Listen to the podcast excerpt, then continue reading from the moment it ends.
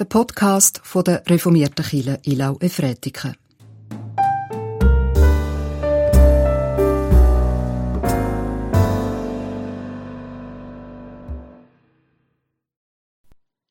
Herzlich willkommen zum Gottesdienst vom 26. Juli mit der Pfarrerin Annemarie Geiger. So seid ihr nun nicht mehr Gäste und Fremdlinge, sondern Mitbürgerinnen der Heiligen und Gottes Hausgenossen. Ihr gehört zu Gottes Haus, zu Gottes Familie. Das Fundament des Hauses, in das ihr eingefügt seid, sind die Apostel und Propheten, und der Eckstein dieses Gebäudes ist Jesus Christus selbst. Er hält den ganzen Bau zusammen. Durch ihn wächst er und wird ein heiliger, dem Herrn geweihter Tempel. Durch Christus seid auch ihr in dieses Bauwerk eingefügt, in dem Gott durch seinen Geist wohnt. Mit dem erweiterten Wochenspruch aus dem zweiten Kapitel vom Epheserbrief möchte ich Sie ganz herzlich willkommen heißen. Wir haben ein himmlisches Dihei, und fest verankert ist in Jesus Christus, mitgetragen von Apostel und Propheten. In das Bauwerk, eingefügt durch Gottes Geist, dürfen sich alle wissen, die sich als Kind Gottes erkannt haben. Auf dieser Basis hören wir jetzt den Predigtext. Er steht im Hebräerbrief Kapitel 13. Es sind die ersten drei Vers. Die Liebe zu denen, die euch vertraut sind, bleibe. Die Liebe aber zu denen, die euch fremd sind, vergisst nicht. So haben manche, ohne es zu wissen, Engel beherbergt. Denkt an die Gefangenen, als wärt ihr Mitgefangene, und an die Misshandelten, weil auch ihr noch im Leibe lebt. Je nachdem, wie man die Sätze betont, könnte unser Predigtvers wie ein Auszug aus der göttlichen Hausordnung tönen. Klipp und klar wird am Ende vom Hebräerbrief noch einmal das Wichtigste fürs Gemeinsleben zusammengefasst. Dabei könnte jeder von diesen drei Vers für sich selber schon ein ganzes Buch eröffnen. Zum ersten Vers mit dem Thema von der geschwisterlichen Liebe, der Agape, gibt es wohl so viele Predigten, dass sie nicht einmal in der grössten Bibliothek würden Platz finden. Und auch der zweite Vers, wo die Gastfreundschaft gegenüber Fremden betont wird, ist mit seiner Verheißung, dass wir auch ohne es zu wissen, könnten Engel beherbergen, ein sehr beliebtes Thema. Ich aber bin am dritten Vers hängen geblieben. Denkt an die Gefangenen, als wärt ihr Mitgefangene, und an die Misshandelten, weil auch ihr noch im Leibe lebt. Gefangen und misshandelt. Der Verfasser vom Brief hat da seine Mitchristen im Blick, die aufgrund von ihrem neuen Glauben als Gefahr eingestuft und eingekerkert worden sind. Sie werden im Zweiten Testament immer wieder mal erwähnt. Wer damals im Gefängnis gesessen ist, ist dringend angewiesen auf Unterstützung von außen.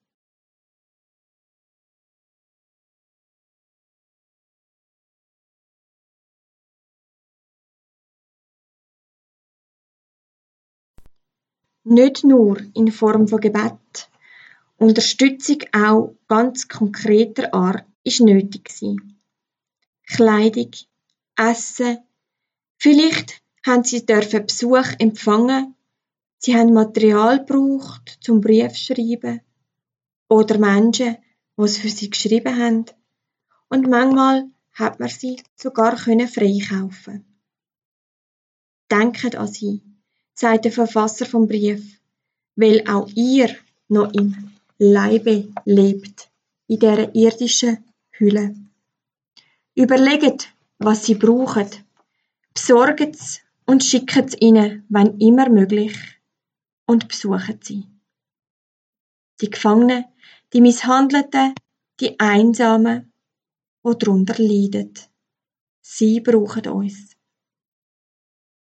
Denkt an die Gefangenen und Misshandelten, weil auch ihr noch im Leibe lebt. Oder ein bisschen anders formuliert, weil der Himmel seine Erdung braucht.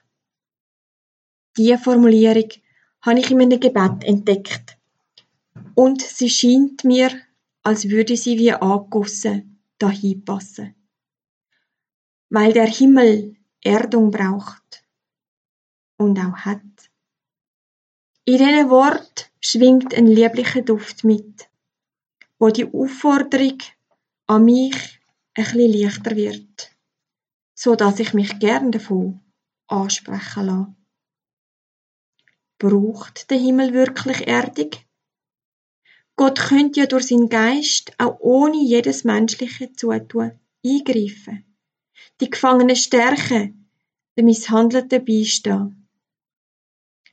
Warum tust du Gott, du Gott von den unbegrenzten Möglichkeiten, das Naheliegendste nicht?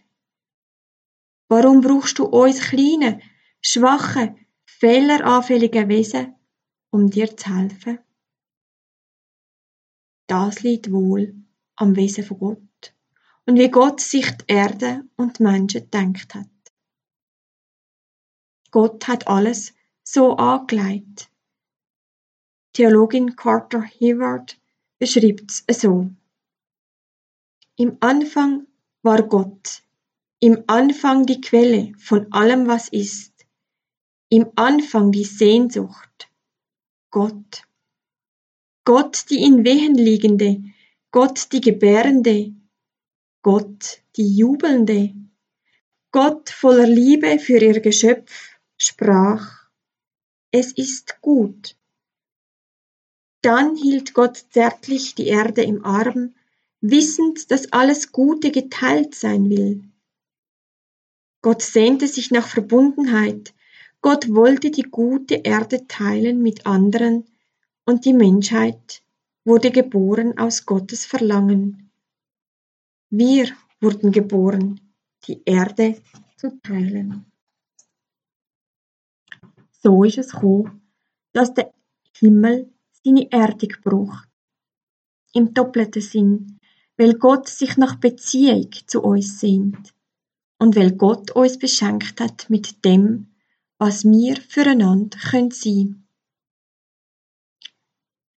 In Jesus Christus kommen die beiden Aspekte zusammen.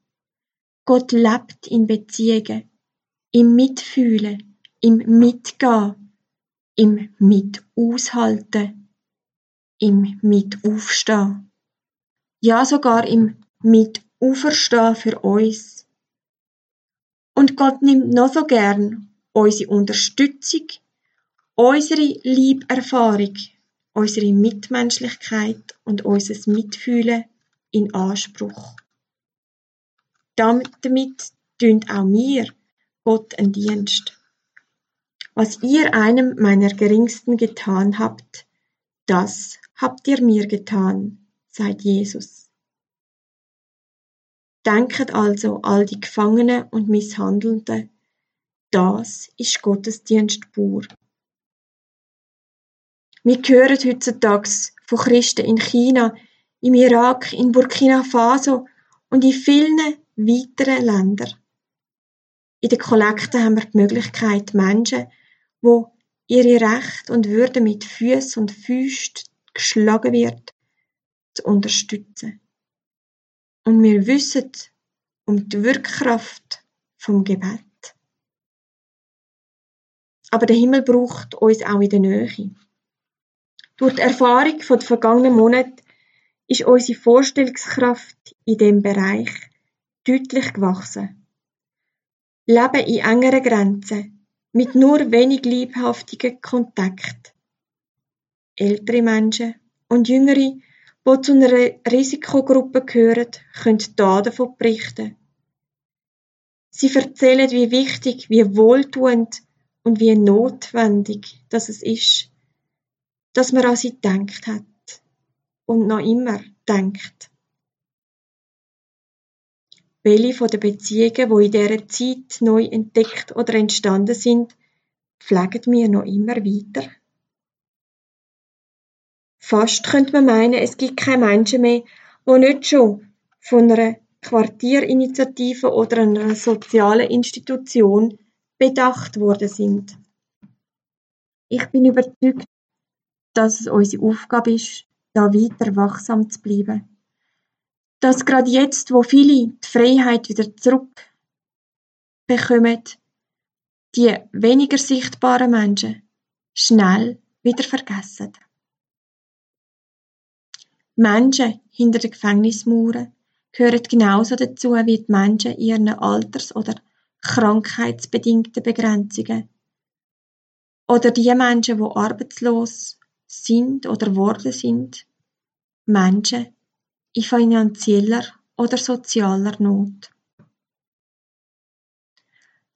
Weil wir noch immer im Leibe sind, kann Gott uns da weiter gut brauchen damit wir im Himmel Erdung verleihen können. Lassen Sie uns gemeinsam an dem Projekt weiterbauen, den lieblichen Duft weiter verbreiten. Und wenn jemand spürt, dass er oder sie da sich mehr möchte einbringen, so bin ich noch so froh, davon zu erfahren. Gerade im Alters- und Pflegebereich, wo ich vor allem tätig bin, gibt es einen Haufen Möglichkeiten. Aber auch an weiteren Orten in unserer Gemeinde. Wir müssen dazu nicht jede Situation am eigenen Leib erfahren haben. Wir brauchen vielleicht ein bisschen Mut, sich dem Unbekannten zuzuwenden. Zuerst einmal können auszuhalten, anzuschauen, zu hören. Wir brauchen Wachsamkeit, zum Wahrnehmen, was notlindernd sein kann. Wir brauchen Demut, nicht vorschnell oder abschließend zu beurteilen, was nötig ist. Auch können nachfragen und hören. Nicht zuletzt dürfen wir uns auch als Beschenkte in all dem erleben. So wie es auch im zweiten Vers angeklungen ist. Gerade auch sonnige Begegnungen werden uns reich machen. Gott sehnt sich nach unserem offenen Herz, wo sich berühren lässt, wo sich in Dienst nehmen lässt, wo Liebe übt, weil sich selber geliebt weiß. Amen. Ich bete. Gott, du Quelle vom Leben, schenk du uns Aufmerksamkeit fürs Gute, wo wir von dir empfangen. Hilf uns jeden neuen Tag vertrauensvoll aus deiner Hand zu nehmen. Jesus Christus, du Brot vom Leben. Lass uns als deine Gemeinde leben, als Menschen, die einander schützen und stärken, als Menschen, die sich beschenken lassen und miteinander teilen. Heiliger Geist, Kraft vom Leben, tu du uns die Augen auf für die Zeichen der Not. Tu uns die Ohren auf für die Bitten voneinander.